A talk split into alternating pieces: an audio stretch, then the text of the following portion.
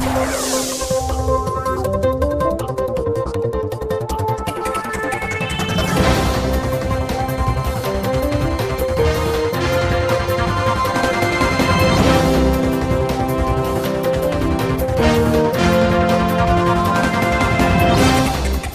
Jonas Vingegaard se proclamó ayer de manera oficial campeón del Tour de Francia en una jornada en la que la etapa, la última de la edición 2022, se la llevó en los campos elíseos Jasper Philipsen.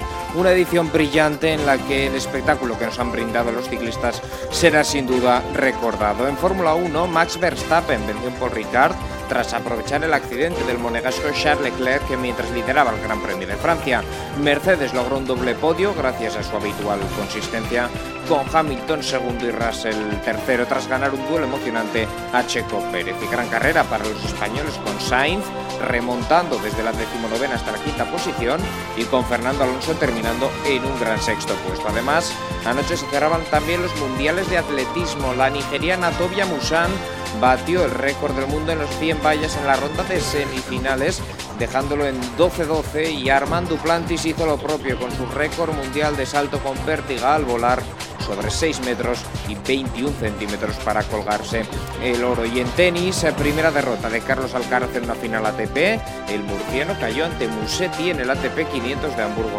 Primer título para el italiano Lorenzo Musetti. Mientras en el ATP 250 de Gestad, el triunfo fue para el noruego Casper Ruud. Comenzamos.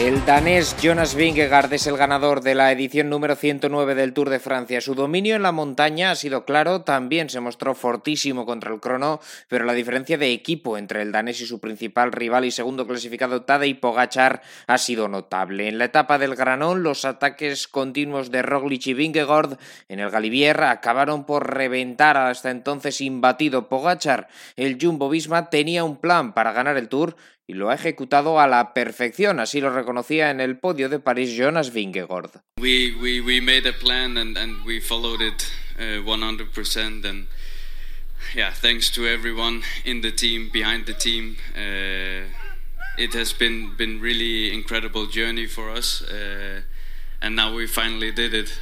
Y es que el Jumbo Visma ha firmado un tour excelso, con seis triunfos de etapa, el maillot amarillo, el verde y el de la montaña.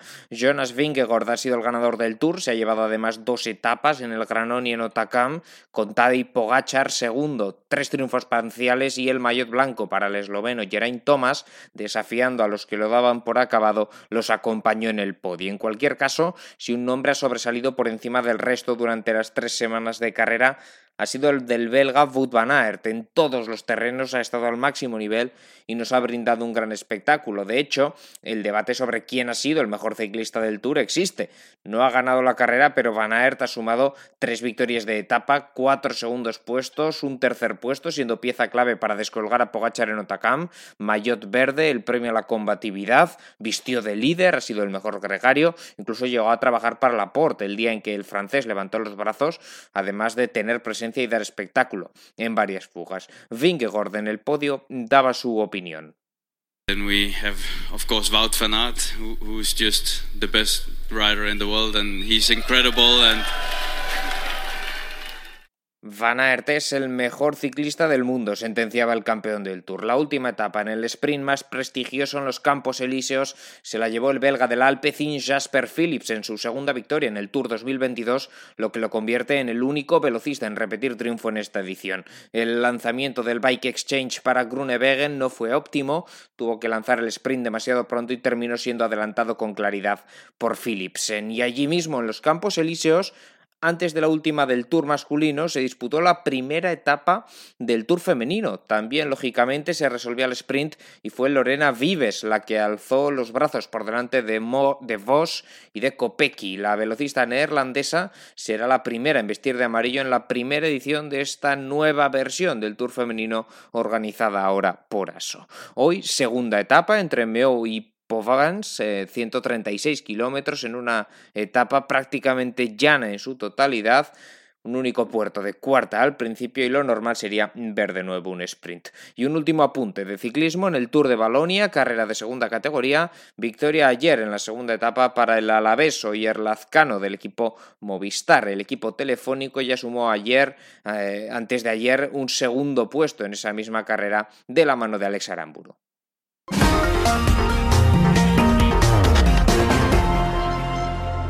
Max Verstappen amplía su distancia en el liderato del Mundial de Fórmula 1 al ganar el Gran Premio de Francia. 63 puntos lo separan ya de Charles Leclerc, que el monegasco que salía desde la pole marchaba primero tras sufrir en las primeras vueltas, estaba distanciando a Verstappen. El neerlandés acababa de realizar su parada cuando Leclerc, apretando, sufrió un accidente en una curva rápida. Escuchamos la radio.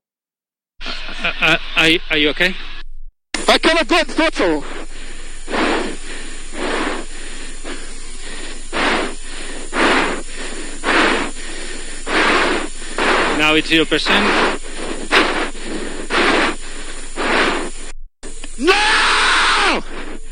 El grito de la desesperación, un error que en principio se achacó a un problema de fiabilidad con el acelerador similar al de Austria, tras esta conversación algo confusa entre Leclerc y su ingeniero de pista. Sin embargo, hablando con los medios, el monegasco explicaba que se trataba de un error suyo, de un error de pilotaje. Lost the rear. That's it. I don't know. Technically, we need to check. I, I don't think there is. I think it's just a mistake. Uh, try to take too much around the outside. Put the wheel probably somewhere dirty, dirty but it's uh, yeah, it's uh, it's my fault. And if I keep doing mistakes like this, then I deserve to not win the championships. Apuntaba Leclerc también que con este error y el de Imola a lo mejor no merece luchar por el campeonato porque el nivel este año es muy alto. Desde ese momento Verstappen tuvo una carrera cómoda, también Hamilton, que se vio segundo tras haber adelantado a Pérez en la salida y aguantó al mexicano con relativa facilidad. Tercero acabó George Russell tras adelantar a Pérez aprovechando el final de un coche de seguridad virtual muy extraño donde el cartel de Ending estaba finalizando ese periodo de coche de seguridad virtual estuvo durante casi un minuto. Así que Mercedes sumó un doble podio gracias a que Russell estuvo más listo que el mexicano. Sainz partía decimonoveno, remontó hasta la tercera plaza, pero tuvo que hacer una parada más. Al haber salido con duros, al contrario de sus rivales, eh, tuvo que poner medios en la parada bajo safety car y no le iban a durar hasta el final. O quizás sí, a ello, además, había que sumar 5 segundos de sanción por un unsafe release en su primer paso por boxes. Por la radio no parecía Sainz demasiado contento con volver a parar cuando marchaba tercero, sin embargo, tras la carrera no era tan claro.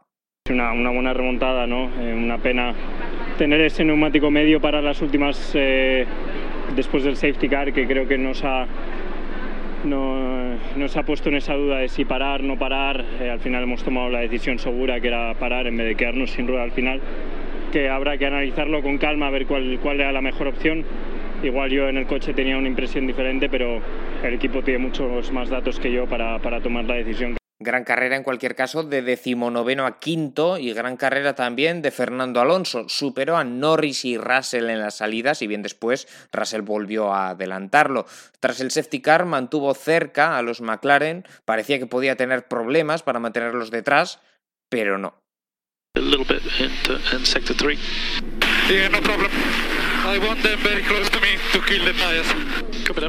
Como descubrimos en esta conversación de radio, quería hacer sufrir a los neumáticos de Norris, quería matarlos, y le salió bien. Terminó sexto Alonso, seguido de Norris, Ocon, Ricciardo y Stroll, cerrando los puntos tras un duelo muy duro, demasiado duro por su parte, con su compañero Sebastián Vettel. Anoche se disputó la última jornada de los campeonatos del mundo de atletismo. Mondo Duplantis batió su récord del mundo de salto con pértiga, elevándolo hasta los 6 metros y 21 centímetros, un récord que además consiguió de manera holgada. Duplantis arrasó en la competición, sacando 27 centímetros al segundo clasificado y aún con margen de haber llegado más arriba. Le acompañaron en el podio el estadounidense Nielsen y el filipino o Viena. Y previamente tuvimos otra plusmarca mundial. La nigeriana Tobia Musan batió el récord del mundo de los 100 vallas en semifinales, dejándolo en 12 segundos y 12 centésimas. Y corrió la final en 12.06 para llevarse el oro aunque esta marca no vale por exceso de viento a favor, por lo que el nuevo récord del mundo de los 100 metros vallas femeninos son esos 12, 12 segundos y 12 eh, centésimas.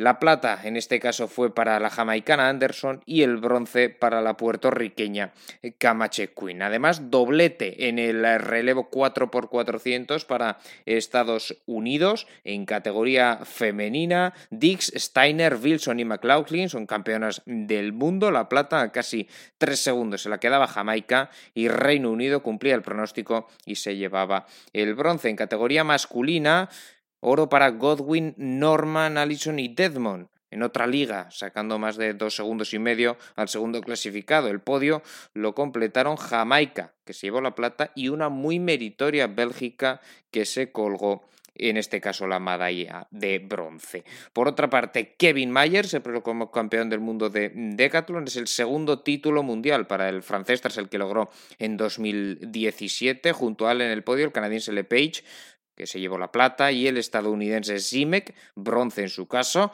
En salto de longitud femenino, Malaika Mihambok fue campeona del mundo, 7 metros y 12 centímetros. Eh, con esa marca defendió su título. El podio lo completaron la nigeriana S. Brume con 7.02 y la brasileña Leticia Oro Melo con 6.89. Eh, y además Eiting Mu se llevó el oro en los 800 metros femeninos. La estadounidense, campeona olímpica el pasado verano en Tokio, se convierte así en campeona del mundo también. La británica Hodkinson fue plata a tan solo 8 centésimas y el bronce fue para la keniana Mora. En los 5.000 metros masculinos, Jacob Ingebrigtsen se proclamó campeón del mundo tras su decepción en los 1.500 donde se colgó la plata, el noruego esta vez sí logró la medalla de oro. El podio lo completaron el keniano Krop con la plata y el ugandés Chelimo con el bronce. Y además, por la mañana previamente se disputaba la prueba de los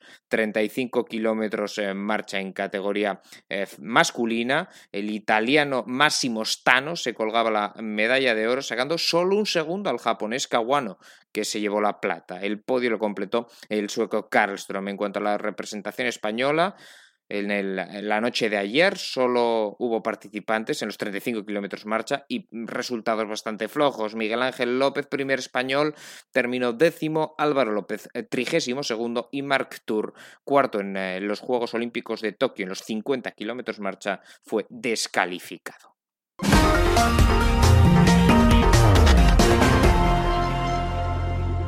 En tenis, primera derrota en una final ATP para Carlos Alcaraz tras sumar cinco títulos y la Next Gen. Ocurrió en el Open de Hamburgo de categoría ATP 500 donde otro jovencísimo de 20 años en su caso logró su primer título, el italiano Lorenzo Musetti, que venció a Alcaraz por 6-4, 6-7 y 6-4. Ya en el segundo set sufrió muchísimo el del Palmar, levantó cinco bolas de partido, pero el murciano acabó claudicando en el tercer set. En cualquier caso, con los puntos eh, sumados eh, por ser finalista, Alcaraz es desde hoy número 5 del mundo. Mientras en el torneo de Gastad de categoría ATP 250, Casper Ruth revalidó su título venciendo en la final a Mateo Berretini por 4-6, 7-6 y 6-2. Para esta semana tenemos tres ATP 250 en categoría masculina, el de Atlanta, el de Kitzbühel, donde a las 11 de la mañana Carlos eh, Taberner debuta ante Varillas, y el de UMAG, donde tenemos dos representantes españoles en el día de hoy, Carvalles ante Laxonen, previsto para las 5 y 20, y Munar contra el sueco Michael Imer, previsto para las 18.40. Esta semana también tenemos en categoría femenina dos eh, torneos WITA 250, el de Varsovia y el de Praga. Dos apuntes más. La selección española sub-20 de baloncesto se proclamó campeona de Europa por tercera vez en su historia. Es la cuarta medalla del verano de cuatro posibles en categorías inferiores, tanto masculinas como femeninas.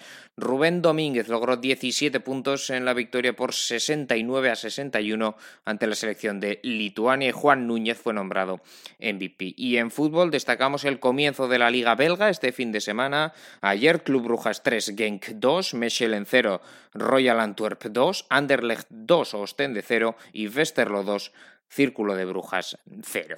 Es todo por hoy, saludos y hasta la próxima.